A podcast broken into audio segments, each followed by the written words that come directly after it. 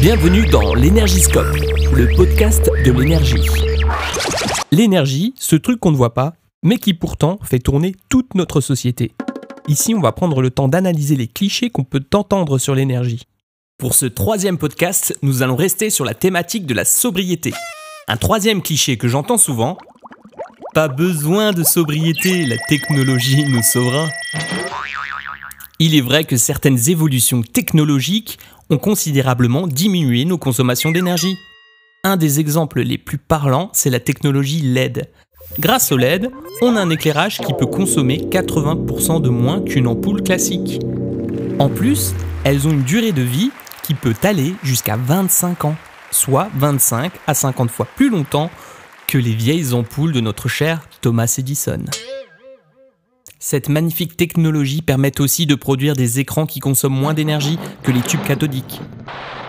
Ah, les tubes cathodiques, je vous parle d'un temps que les moins de 20 ans ne peuvent pas connaître. Malheureusement, ce tableau n'est pas tout rose.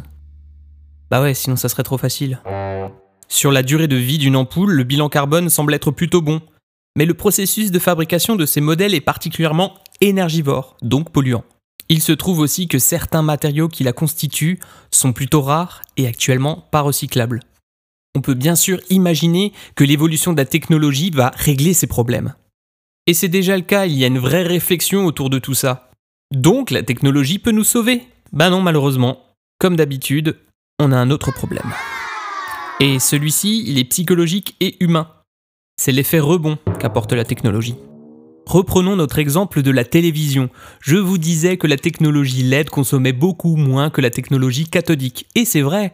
Mais à l'époque, on se contentait d'un écran 2 à 6 fois plus petit qu'aujourd'hui. Et ça m'empêchait pas de jouer à la Super Nintendo. Du coup, avec nos nouvelles télés, on ne consomme pas moins d'énergie, des fois on consomme même plus. C'est ça l'effet rebond. On retrouve la même tendance avec les produits étiquetés C, B, A+, A++, A++, plus, plus. Faudrait peut-être changer l'échelle. Enfin, moi je dis ça. Cet affichage a forcé les industriels à améliorer la consommation énergétique des produits qu'ils commercialisent. Et ça, c'est plutôt cool. Par contre, certains consommateurs, souvent mal conseillés, vont se suréquiper.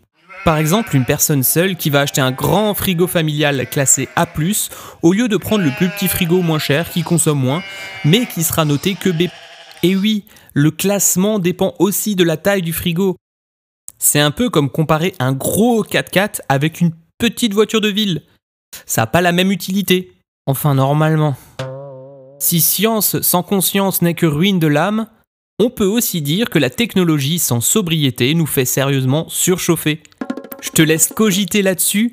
Si jamais tu aimerais qu'on réponde à une de tes questions sur l'énergie, envoie-nous un petit message sur les réseaux ou sur alteralsace.org. Merci d'avoir écouté ce podcast proposé par Alter Alsace Énergie. Prends bien soin de la planète. Ciao ciao